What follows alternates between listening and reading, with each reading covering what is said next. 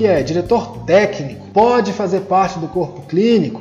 Se o diretor técnico está em um hospital que tem a, os processos muito bem maturados, se você está atendendo em um local em que a estrutura é correta, os protocolos são corretamente seguidos, ótimo.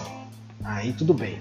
É interessante que você também faça atendimentos para ter um caráter mais humano, para não ficar só na questão gerencial, dos números, para se esconder atrás dos papéis. É importante sim que você volte a sua mente para o paciente, entenda a perspectiva do paciente, se lembre como que é ser médico, né?